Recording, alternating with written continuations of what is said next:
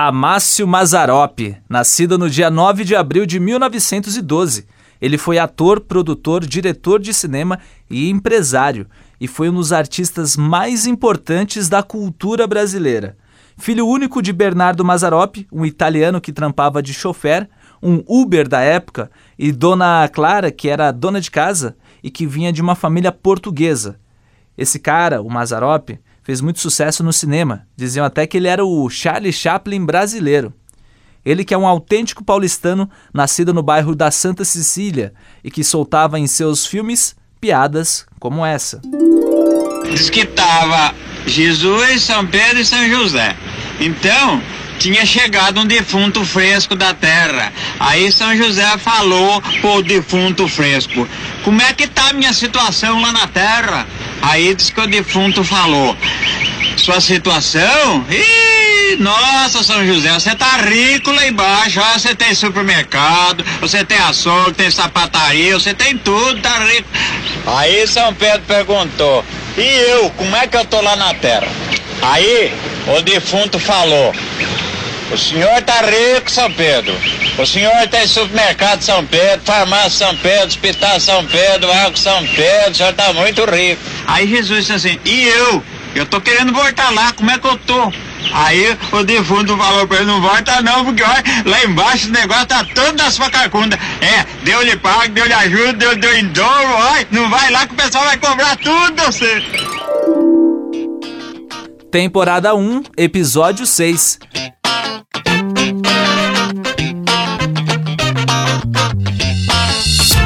Olá, jovem, tudo bem por aí? Espero que sim, hein?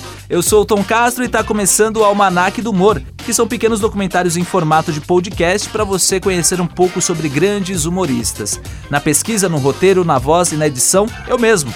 Esse é o sexto episódio dessa primeira temporada e tem mais para vir por aí, viu? Se você quiser, pode seguir a gente no Instagram, que é Almanac do Humor, tudo junto, e pode me seguir também. O Tom Castro tá lá também no Instagram, tá bom? Mas vamos ao que interessa e falar de Mazarop. E aos dois anos de idade, o pequeno Amácio foi com a família para Taubaté, cidade do interior paulista. Ainda moleque, a crise pegou em cheio a família e ele começou a vender pães caseiros feitos pela dona Clara para tirar uma graninha extra. O famoso freelancer. Na época de escola, o pequeno Amácio se destacava no colégio com boas notas e, além disso, tinha facilidade para decorar poemas, isso com 7, 8 anos de idade. Com 10 anos, ele estuda os textos da lira teatral. No monólogo chamado Chico, ele imita um tipo caipira que faz sucesso numa festa da escola, isso em Taubaté. E foi nessa fase que ele começou a frequentar os circos que passavam pela cidade e já mostrava vontade de trampar como ator circense. Os pais do Mazarop não gostaram nada dessa ideia e mandaram ele para Curitiba com a intenção de fazer ele esquecer essas ideias e passar um tempo na casa do tio dele. Quando ele volta para São Paulo, o desejo de trabalhar com circo ainda estava na mente daquele jovem. Nessa época, ele curtiu o trampo do ator e diretor Sebastião Arruda e do folclorista Capitão Cornélio Pires, mas a carreira artística do Mazarop começou em 1926, quando ele ainda tinha 14 anos, e para o desespero dos pais dele, o jovem filho começou a viajar com o pessoal do Circo La Paz. Na verdade, ele acompanhava um faquir que fazia uma turnê com o circo. Ele começa contando piadas entre as atrações e contando suas primeiras anedotas. O Mazarop ganha um dinheirinho. O faquir, que trabalhava no circo, muda os documentos do Mazarop e altera a idade dele. De 14, ele passou a ter 19 anos. A razão disso era para o jovem Mazarop contar piadas mais picantes, aquela putaria que o povo gosta, sabe? Ele era um apaixonado por circo, tanto que apesar do sucesso do Mazarop no cinema nos anos seguintes, ele não abandonou o circo, que foi onde ele começou. Já consagrado nas telas de cinema, qualquer companhia circense que estava mal financeiramente chamava o Mazarop para se apresentar e ele, sabendo do próprio potencial, topava e ficava com metade da bilheteria. O restante ficava com o circo, que com a grana salvava um ano inteiro. O circo era o laboratório para as piadas que o Mazarop usou nos filmes. E foi justamente no início da carreira, viajando pelo interior, que o Mazarop teve a ideia de fazer um personagem caipira. É quando o povo grita, olha a tromba do elefante, que tromba bonita, que tromba elegante, que tromba bonita que tem o elefante, que tromba bonita, que tromba elegante, que tromba bonita que tem o elefante. Que tromba bonita, que tromba elegante, que tromba bonita que tem o elefante. Onde é que você vai com essa tromba? Como? Eu cantei na escala de Milão. Você cantou no melão. O início da carreira do Mazarop teve uma pequena interrupção em 1929, quando ele ficou sem grana por conta da vida mambembe dos circos. Volta para casa dos pais e consegue um emprego de tecelão. Aos 19 anos, ele promoveu um espetáculo variado em Taubaté, no qual ele virou manchete nos jornais da cidade, onde foi chamado de o cômico caipira Mazarop. Em 1933, ainda na cidade de Taubaté, ele estreia na Trupe Carrara, fazendo uma participação na comédia A Herança do Padre João. No ano seguinte, ele entra no grupo de teatro de Olga Krut, que era uma das trupes mais famosas do interior naquela época e que foi fundamental para o Mazarop se desenvolver como ator, fazendo drama e comédia. No fim daquele ano, ele faz a trupe do Mazarop. Ele fez os pais abandonarem o comércio que tinham para participarem do grupo, como atores e também na função administrativa. As temporadas do interior fazem sucesso, mas havia dificuldade em manter e melhorar a estrutura da companhia. Apesar das dificuldades, Mazarop consegue manter seu grupo de teatro e ganha destaque na cidade de São Paulo. E nessa vida mambembe ele fica por uns bons anos, divertindo e às vezes fazendo a plateia chorar turnês em circos, teatros, ele recitava monólogos dramáticos, essa era a rotina. Havia uma preocupação do Mazarop em se conectar com o público, por isso ele fazia questão de sempre trocar uma ideia com a plateia, como se o Mazarop fosse um deles. Por volta de 1944, ele estava fazendo muito sucesso nos palcos de Sampa e foi convidado a ir para o Rio de Janeiro substituir ninguém mais, ninguém menos que o Oscarito no Teatro João Caetano. Ele topou, mas não ficou muito tempo por lá não. Isso porque a primeira apresentação com ele como protagonista foi ofuscada pela notícia da renovação de contrato do Oscarito, que era o principal ator do teatro. Ele ficou chateado, mas não havia muita coisa para fazer, senão seguir em frente. O Mazarop volta para São Paulo, mas encerra as atividades de sua própria companhia. Mas todo fim é um começo. E no mesmo ano, ele foi atuar em Taubaté na companhia do ator Nino Nelo. Meses depois, eles fundem, juntam as companhias de teatro de cada um e formam uma só. Essa experiência com o Nino Nelo foi muito importante, já que o Nino era um ator consagrado, experiente, ligado ao filodrama italiano. Mas o que é isso, Tom? Calma, jovem, eu explico. Filodrama italiano foi um movimento artístico, cultural que teve início no fim do século XIX com grupos de italianos em círculos ou sociedades. Esses grupos eram anarquistas, mas eram ligados a grupos políticos e tinham a função de garantir a integração dos imigrantes do país da bota aqui no Brasil, principalmente no estado de São Paulo. Falei país da bota porque o mapa da Itália tem o formato de uma bota, tá bom? Nesses grupos que eu falei, eles promoviam arte. E esse gênero, o filodrama, influenciou e muito o Mazarop. Essa parceria dos dois rendeu muito e valorizou ainda mais o passe do Amácio Mazarop, e não importava a circunstância, ele estava no palco. Quatro dias após a morte do pai, Mazarop estreia atuando e dirigindo o espetáculo Filho de Sapateiro, Sapateiro Deve Ser. Essa peça fez muito sucesso em São Paulo e, na sequência, ele já atua em outro espetáculo, Pepino, ou Verdureiro. Nessa peça, ele faz dois personagens, um italiano e um caipira. Caipira esse que ajudou na construção das histórias que o Mazarop iria protagonizar mais para frente.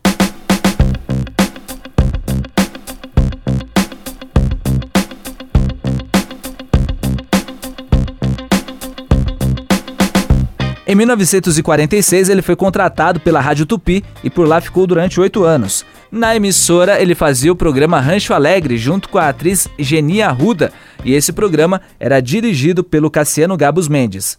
Nessa atração, o Mazarop contava algumas piadas e cantava músicas, acompanhado por um sanfoneiro. O programa fez tanto sucesso que logo na semana de estreia ele recebeu duas mil cartas de fãs. Carta, para você que é da nova geração, é tipo um e-mail, só que é escrita à mão e mandada pelo correio. Correio é quem manda as cartas de uma pessoa para outra e também manda as contas para você pagar caso você não tenha débito automático nem pague as contas pelo celular. Mas voltando, o Rancho Alegre era apresentado aos domingos, às 15 para as 8 da noite. No ano de 1947, as emissoras associadas criam o show Brigada da Alegria, que tinha no elenco o próprio Mazarop e a Hebe Camargo, que ainda era morena. Pois é, a Hebe já foi morena. Por essa você não esperava, né, Gracinha?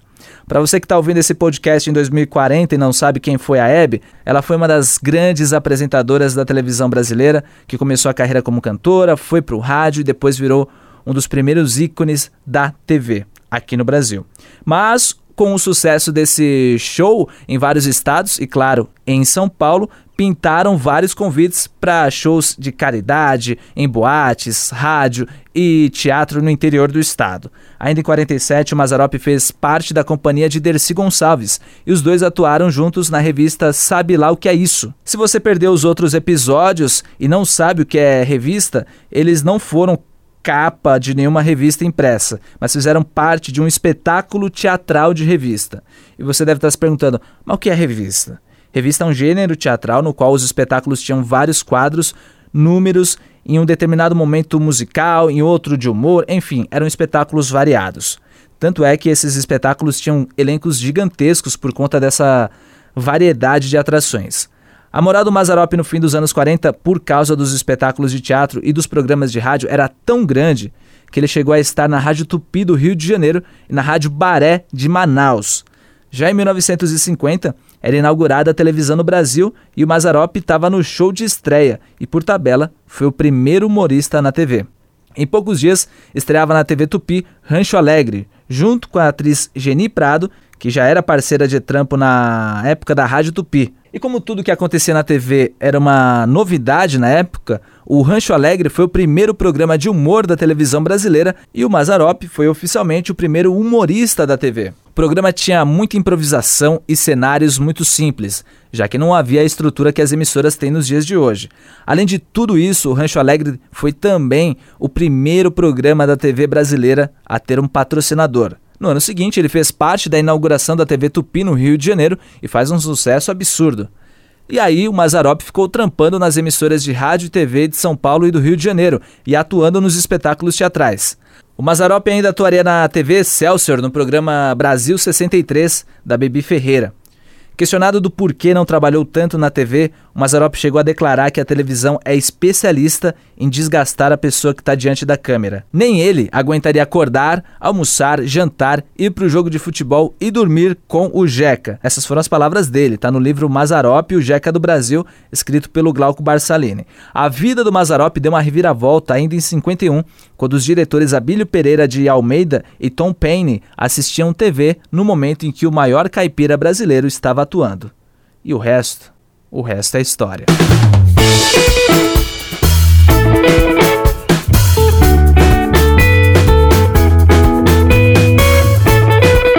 Por causa do Abílio Pereira de Almeida e do Tom Payne, o Mazarop foi fazer um teste na companhia cinematográfica Vera Cruz. Ele foi escolhido entre muitos candidatos e, aos 39 anos, atuou pela primeira vez na sétima arte, assim o cinema é conhecido. O filme que ele esteve foi Sai da Frente, que foi lançado em 1952.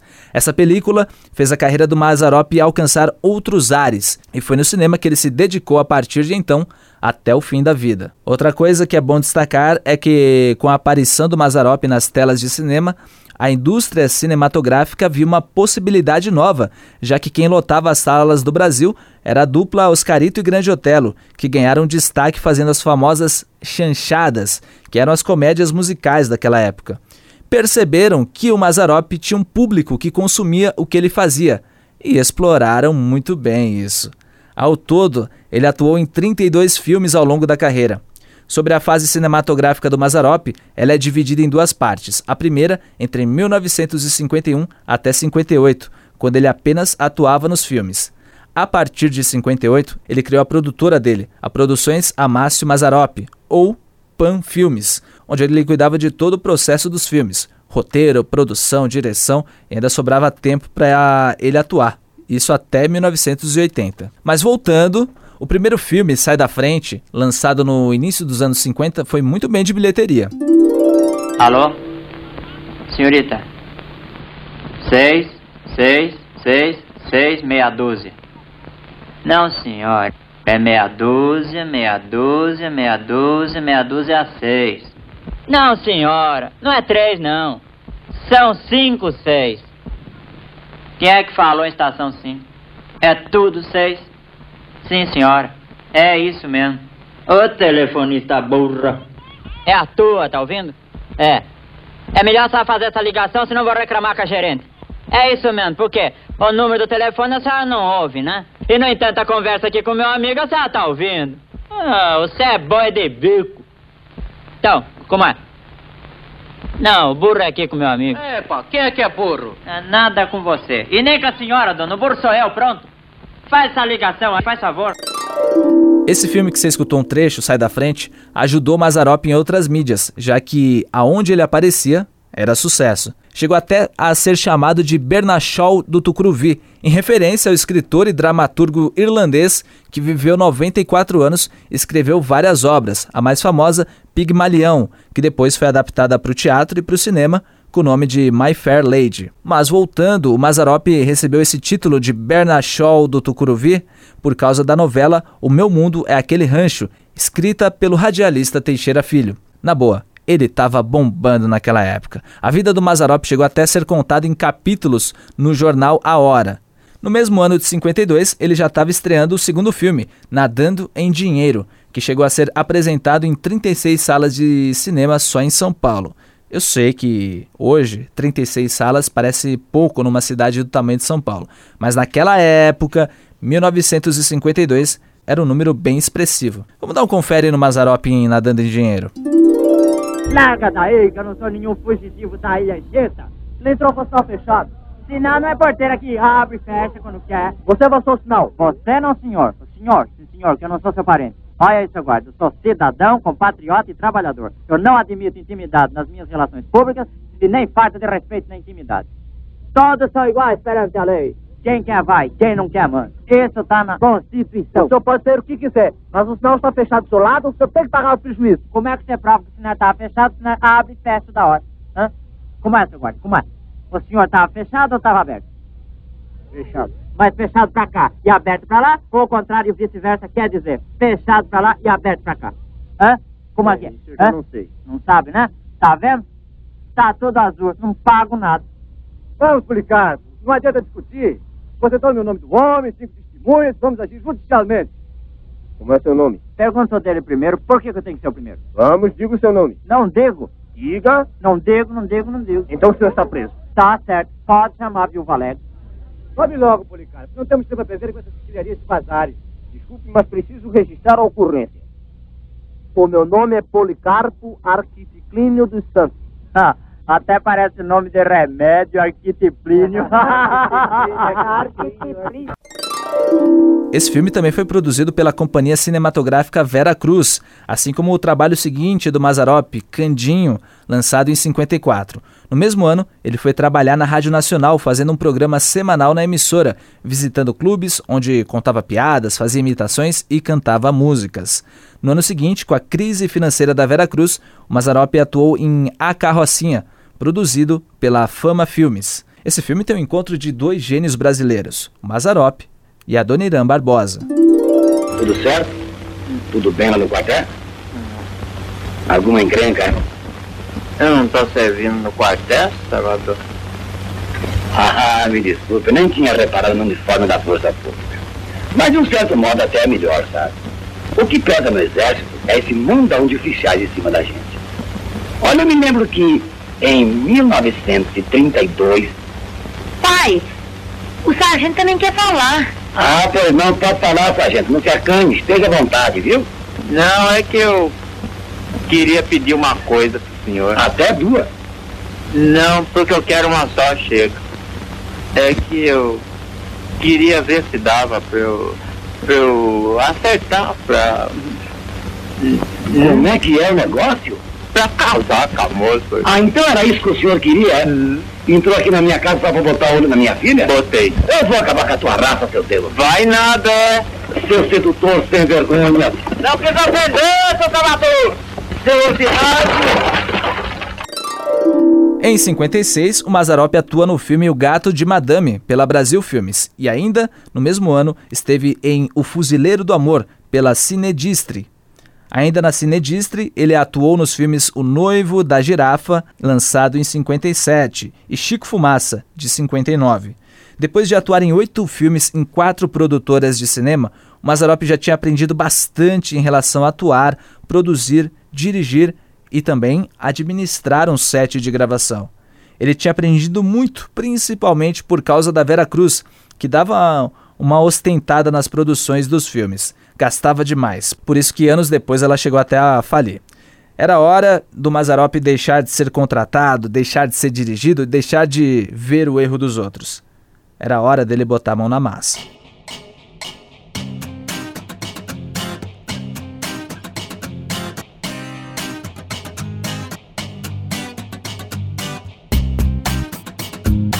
Como a carreira no cinema estava indo muito bem, em 1958, o resolveu com o próprio dinheiro fazer a Pan Filmes. Pan significa Produções Amácio Mazarop, como eu disse antes. Perguntado do porquê ter feito um estúdio de cinema próprio, ele respondeu: Eu resolvi montar o estúdio porque nós não temos mais estúdio no Brasil. Eu não, não, não, conheço um estúdio grande no Brasil. Depois que a Veracruz fechou, nós ficamos sem estúdios. Então essa é a razão de eu ter montado, montado não, de, de estar construindo esse estúdio em Taubaté. Com a nova produtora, o Mazarop ia ter liberdade de fazer o filme, o roteiro, a produção e a escolha do elenco do jeito dele.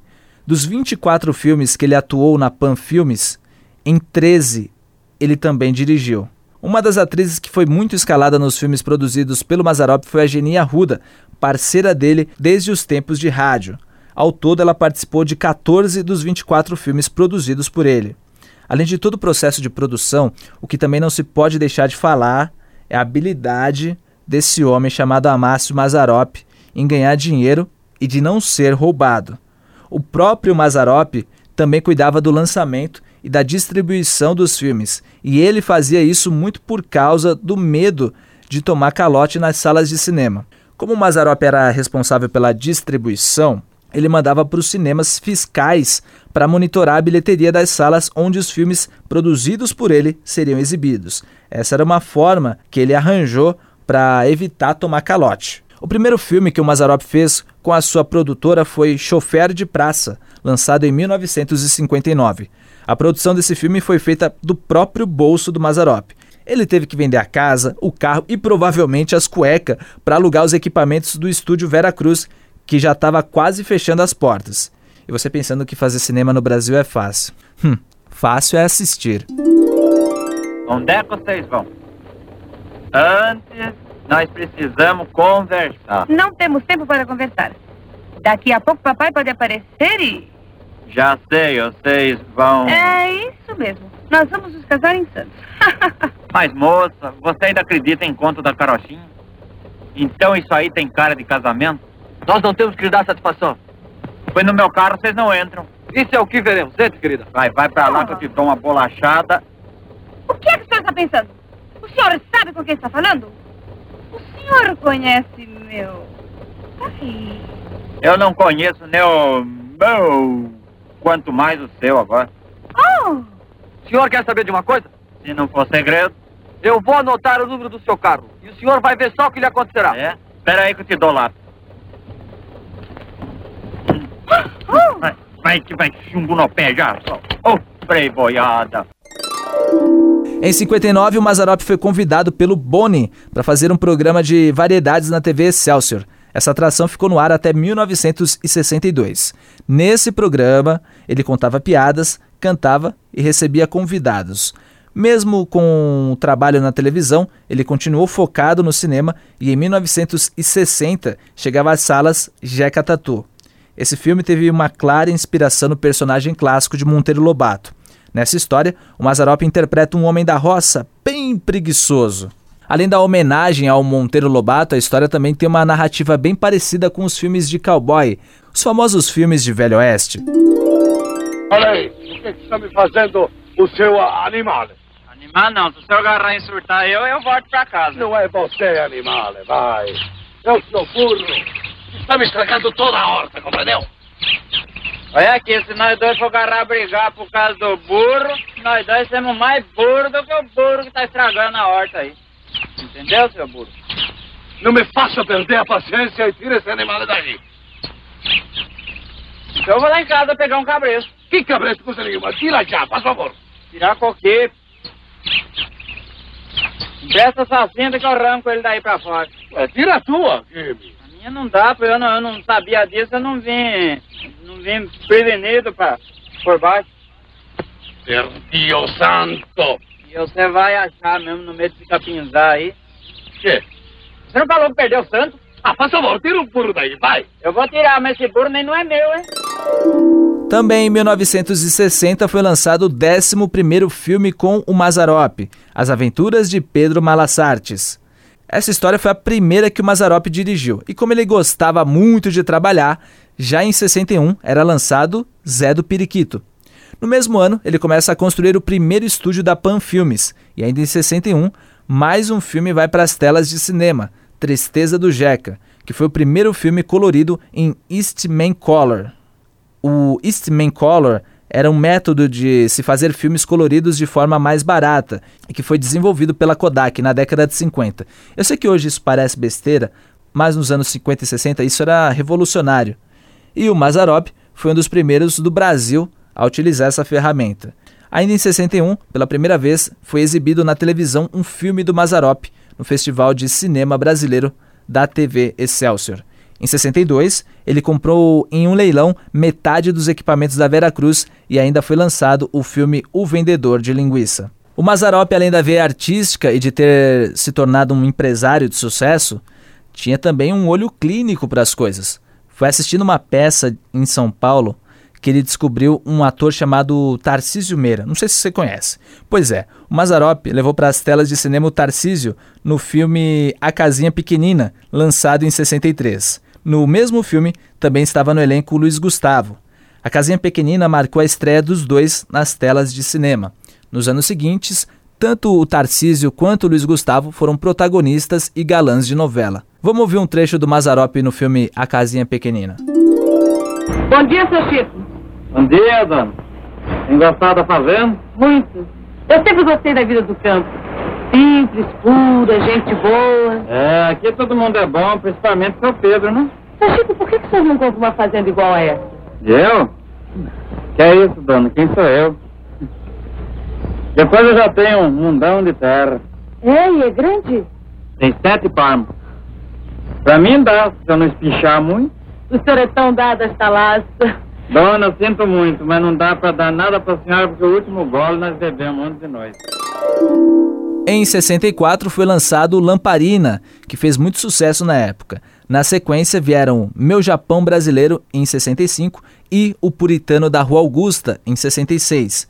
Esse último filme que eu falei é uma homenagem a uma das ruas mais famosas de São Paulo e provavelmente uma grande ironia já no título. Te falo isso porque a Rua Augusta, principalmente nas décadas passadas, era conhecida e marginalizada por ser uma rua com muita prostituição. Não que a prostituição tenha acabado por lá, mas deu uma diminuída na região, graças a novos prédios, empresas e também bares. Também em 66, o Mazarop foi homenageado no terceiro Festival do Cinema Brasileiro de Teresópolis e recebeu o troféu Simpatia Popular no programa Silvio Santos. Pois é, já tinha programa Silvio Santos em 66.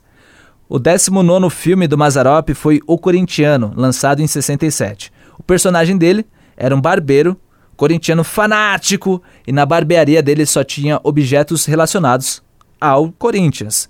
Em uma das cenas, ele recebeu um cliente. É você que é o próximo? Eu acho que sou eu, sim. É você, senta lá.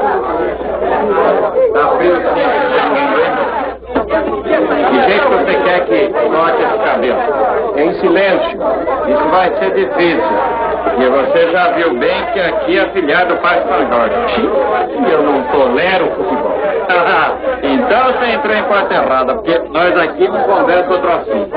Eu já tô cheio, desde que eu entrei aqui, é só falar em Corinthians, Corinthians, Corinthians. Tá aqui, ó. Você não tem razão nenhuma de estar cheio, viu? Cheio quando eu quero, não pedi sua opinião. É bem mais viado, hein, doutor? Ora, vai cortando o cabelo, toca o bonde, toca o bonde. Toca o bonde, toca o bonde é o quê? Eu não sou teu motorneiro? Ora, eu tô pagando. O freguês tem sempre razão. Ei, quem foi que falou isso pra você? Então por que, que tá aquela tabuleta lá? É proibido discutir futebol. Aquilo é pros que não entendem de futebol como você, tá bom? Já sabendo uma coisa? Ah. Eu já tô ficando nervoso. Olha lá, hein? Olha lá o quê? Você tá ficando nervoso, eu passo a mão na navalha e acabo com o teu nervo, tá bom? Ora, essa é boa. Você pensa que você tá me enganando? Você não me enganou, não. Desde que você entrou, eu tô vendo pela sua barriga grande, pelo teu corpão, que você é merece, tá bom? E se eu fosse? Se eu fosse, não. Quero saber se você é. Então eu vou te falar uma coisa. Eu sou palmeirense. Sai daqui pra fora. Sai daqui. Você é palmeirense. Sai do meu verdade, covarde. Esse filme que a gente acabou de escutar, um trecho o corintiano, tem uma curiosidade bem bacana. Ou não. Na estreia oficial do filme, ah, em 23 de janeiro de 67, na sala de cinema, haviam muitos integrantes da torcida do Corinthians. A informação que eu vi no site dedicado à memória do Mazarop diz que eram integrantes da Gaviões da Fiel. Só que a Gaviões nasce em 69, dois anos depois. Então ficou confusa essa informação. Mas enfim, haviam corintianos na estreia do filme Corintiano. Ou você achou que eu tá palmeirenses por lá? Não, né? Mas vamos seguir em frente. Também em 67, Mazarop levou o prêmio campeão de bilheteria do Festival de Teresópolis. Em 68, estreava o Jeca e a Freira, que era o vigésimo filme da carreira dele. No ano seguinte, entrava em cartaz nas salas de cinema dois filmes estrelados por ele: No Paraíso das Solteironas e Uma Pistola para Jeca. Ele só voltaria a lançar um filme em 71 com um Betão Roncaferro, que é praticamente uma obra autobiográfica, já que retrata a vida dura no circo e mostra a vida dos artistas que trampavam nos picadeiros. Lembrando que o Mazarop começou sua carreira artística no circo. No ano de 72, estreava O Grande Xerife, e ainda naquele ano, o Mazarop foi trocar uma ideia com o presidente da República daquela época, que era o Emílio Garrasta Zumédici. O Mazarop foi pedir mais apoio ao cinema brasileiro, algo que Claro que não aconteceu, né? Um Caipira em Bariloche foi lançado em 73 e esse filme tem uma curiosidade: foi a primeira película produzida pelo Mazarop fora do Brasil. Ele gravou esse filme na Argentina e, na sequência, ele lançou Portugal Minha Saudade, que foi gravado no Brasil e em solo lusitano. Esse filme foi lançado em 74. Bom, além das produções e atuações nos filmes, em 75, Mazarop começou a construir um novo e grande estúdio em Taubaté, com mais de 160 mil metros quadrados, excelentes acomodações tanto para artistas quanto para equipe técnica. Uma bela estrutura para a época, tinha estúdio de mil metros quadrados. Uma pena que somente cinco filmes foram gravados naquele local. Em 75, foi lançado também o Jeca Macumbeiro, que ainda foi produzido no estúdio antigo dele. O primeiro filme produzido no novo estúdio da Pan, ainda em parceria com um estúdio antigo, foi Jeca contra o Capeta, que foi lançado em 76. Jecão, um fofoqueiro no céu, foi o lançamento de 77 e Jeca e seu filho preto no ano seguinte. O penúltimo filme da carreira do Mazarop foi A Banda das Velhas Virgens, lançado em 79. Já doente, ele começa a produzir O Jeca e a Água Milagrosa, que foi o último filme da carreira do Mazarop, lançado em 1980. Ainda tinha mais um em produção chamado Maria Tomba Homem, mas que não foi para frente, já que o Mazarop veio a falecer no dia 13 de junho de 81, aos 69 anos. Bom, mas essa foi a trajetória dele. Cada lugar onde ele estava era uma ponte para um outro lugar. Do circo para o teatro, do teatro para o rádio, do rádio para a TV, da TV para o cinema e do cinema para a memória de quem consumiu a sua obra.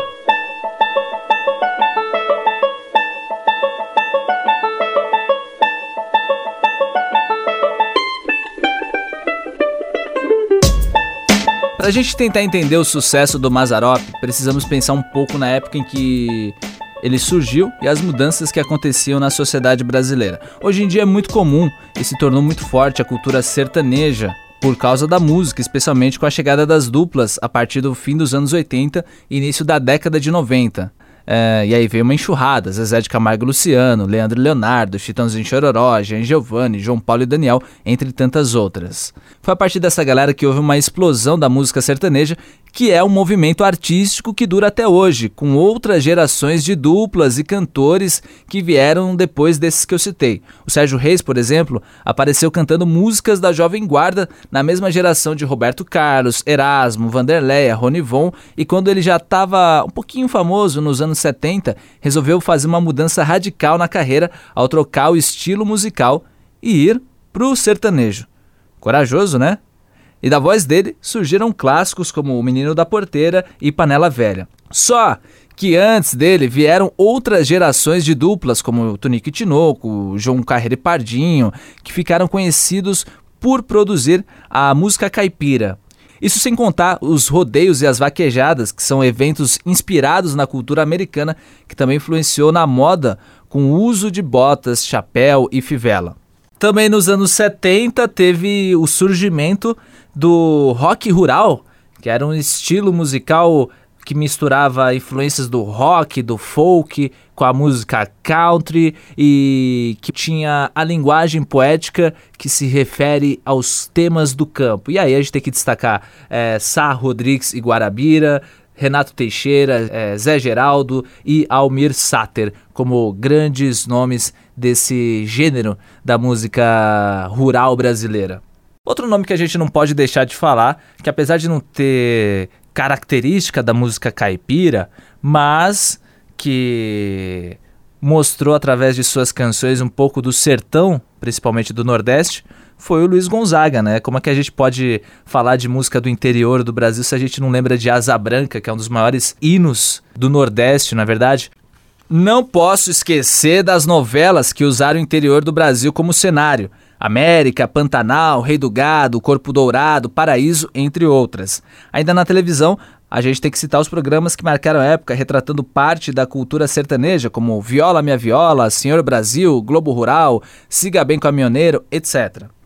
Nos últimos tempos, a cultura sertaneja influenciou na culinária, com restaurantes com a temática de comida do interior, e se a gente pensar um pouco mais, tem até miojo de galinha caipira. Mas se a gente for um pouco mais a fundo, a cultura sertaneja começa muito antes, e talvez um dos primeiros nomes que aparece para mostrar a galera do campo é o do escritor Euclides da Cunha, que foi cobrir a Guerra de Canudos em 1897 no interior da Bahia e cinco anos depois publicava o livro Os Sertões, no qual ele romantizava os fatos que presenciou anos antes. Depois aparece outro grande nome da literatura, que é o Monteiro Lobato, que escreveu muitos contos sobre a região do Vale do Paraíba. Foi dele que surgiu o Sítio do Pica-Pau Amarelo e vários personagens da cultura e do folclore brasileiro. E foi por causa do Mazarop que surgiu a figura do Jeca Tatu, primeiro em 1914, no artigo publicado no jornal Estado de São Paulo, e depois, em 1918, no livro Urupês, onde o autor mostrava a vida do caipira brasileiro com a pobreza do caboclo e do ambiente que o cercava. Não dá pra gente não falar que o Mazarop não bebeu da fonte do Monteiro Lobato para retratar no rádio, na televisão e no cinema a vida uh, no campo. Também não posso deixar de fora a presença caipira nos quadrinhos com o personagem Chico Bento, criado pelo Maurício de Souza em 1961 e que teve sua primeira revistinha lançada em 82. Ó, repara só, 1961. É claro que foi inspirado no personagem do Monteiro Lobato, mas 1961 também são dois anos após o lançamento do filme Jeca Tatu do Mazarop. E do Maurício de Souza vieram outros personagens caipiras, como a Rosinha, o Zé da Roça, Dona Marocas, entre tantos outros. A ideia do Maurício de Souza foi fazer uma versão mirim do Jeca Tatu, personagem criado pelo Monteiro Lobato. A cultura sertaneja também influenciou outros estilos, como por exemplo o rock. Sim, senhor, sim, senhora. Foi por causa de um dos filmes do Mazarop que surgiu a banda Velhas Virgens, que tem o nome inspirado no título do filme lançado em 79 e que foi um dos últimos do Mazarop.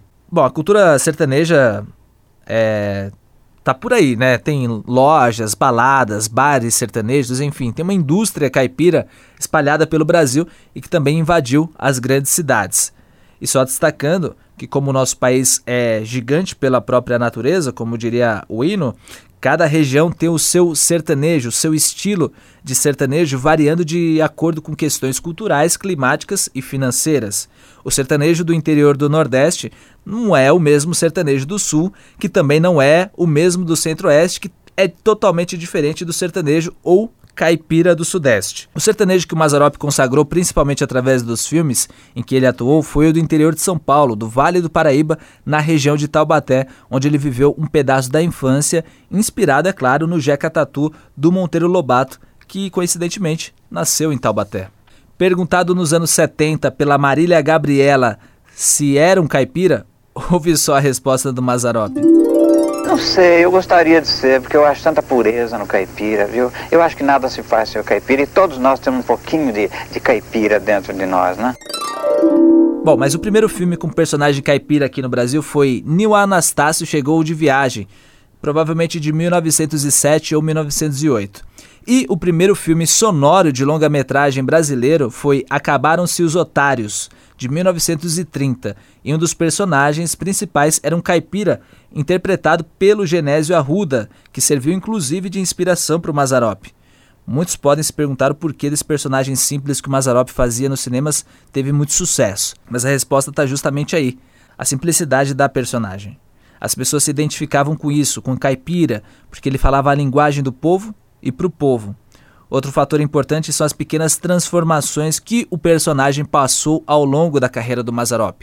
O caipira dos tempos de rádio foi evoluindo conforme o mundo também apresentava mudanças, com traços culturais do período que cada obra era lançada. Apesar da ingenuidade dos filmes, a obra do Mazarop tinha uma crítica social e às vezes política até. Outro ponto que a gente pode pensar que colaborou no sucesso do Mazarop foi o início do processo de urbanização e de mudança das pessoas que estavam no interior e foram para as grandes cidades a partir dos anos 30, principalmente que foram para o Rio de Janeiro e para São Paulo. E os filmes dele acabaram sendo uma referência cultural da geração que migrava do campo para a cidade. As pessoas vinham e vêm do interior e de outros estados com a esperança de ter condições de vida melhor para elas e para suas famílias. E talvez por isso o Jeca, interpretado pelo Mazarop, lotava os cinemas, já que possivelmente rolava uma lembrança de momentos da vida daquelas pessoas, a tal da identificação, algo muito comum quando o comediante quer fazer as pessoas rirem. A simplicidade do personagem fez com que as pessoas se identificassem com isso, com o caipira, porque ele falava a linguagem do povo e para o povo. Foi através principalmente do cinema que o Mazarop fez essa conexão com o público. Provavelmente o Jeca, interpretado pelo Mazarop no cinema é, e escrito pelo Monteiro Lobato na literatura, influenciou outros personagens caipiras que vieram depois deles e que fizeram sucesso também, como o Jeca Gay do Moacir Franco, a Filomena da Gorete Milagres, o Nerso da Capitinga do Pedro Bismarck, entre tantos outros. No cinema, o Mazarop influenciou e foi tema de um filme 24 anos após a sua morte, em Tapete Vermelho, lançado em 2005 e que foi protagonizado pelo Matheus Natiergali.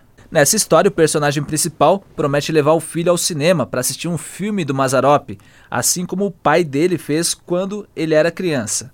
Focado nessa missão, ele sai pelo interior com o filho, a esposa e um burro em busca de uma sala de cinema que possa exibir o filme. Bom, pelo que eu falei nesse episódio, já dá para ter uma noção da importância que esse grande humorista, cineasta, produtor, ator, roteirista e empresário teve para o nosso povo. Em relação às críticas, o Mazarop não ligava muito não, porque os filmes dele não eram feitos para os críticos. Em 1975, ele disse isso. O meu trabalho, a crítica nunca, nunca malhou, nunca pichou. Eles falam às vezes das fitas, eu não sei o, o que eles querem realmente. Ou talvez eu, eu, eu, saiba o que eles querem, mas não posso contentar a crítica e o povo, porque a crítica pensa de um jeito, o povo pensa de outro. Então eu parti para o povo, porque para eu ter uma indústria de cinema eu preciso do povo.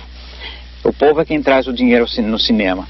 Eu, tendo dinheiro, posso fazer uma indústria de cinema. E só com, com, com, a crítica não faço cinema. Com troféus não faço cinema, porque o laboratório não aceita troféu em pagamento e os artistas também não aceitam troféus em pagamento.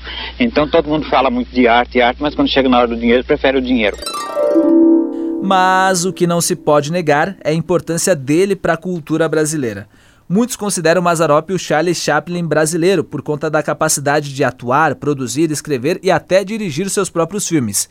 Milhões de pessoas de todas as idades saíam de casa para ir no cinema assistir os filmes protagonizados pelo Amácio Mazarop. Inclusive, rolava um fenômeno muito estranho, porque as pessoas elas, elas tinham um comportamento muito estranho nas salas de cinema é, e, e, elas faziam muito barulho durante os filmes, mas no momento em que o Mazarop aparecia em cena, elas faziam absoluto silêncio para prestar atenção, porque sabiam que com ele ia ter risada.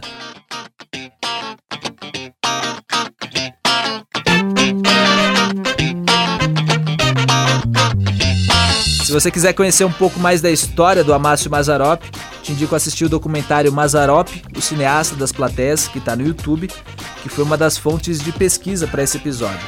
Também no YouTube tem vários filmes completos do Mazarop para assistir e conhecer, ou, se você já assistiu, relembrar um pouco do que ele produziu. Outra fonte que eu usei e recomendo é o site museumazarop.org.br, com várias curiosidades bem bacanas sobre a carreira dele. Inclusive, esse museu é dedicado à obra, claro, do Mazarop e fica em Taubaté, no interior de São Paulo, no local onde eram os estúdios da Pan Filmes. O museu foi inaugurado em 1992 e conta com mais de 20 mil peças, entre objetos cênicos, móveis, documentos, fotos e vários outros itens. E a última fonte importante para esse episódio sair do forno foi o livro Mazarop, o Jeca do Brasil, do Glauco Barsalini. Espero que você tenha curtido esse episódio e se curtiu, indica pra galera que gosta de comédia saber que tem esse conteúdo. Valeu por ouvir até aqui. Se tiver Instagram e quiser acompanhar por lá, fique à vontade. Almanac do Humor, tudo junto. Se quiser deixar um recado por e-mail, mande para almanac.humor@gmail.com. Também tem o Instagram, hein? Se quiser, me segue lá, o Tom Castro. Semana que vem eu volto para contar a história de mais um comediante brasileiro. O nome dele? Ari Toledo. Então não vacila que na próxima semana tem mais. Tchau!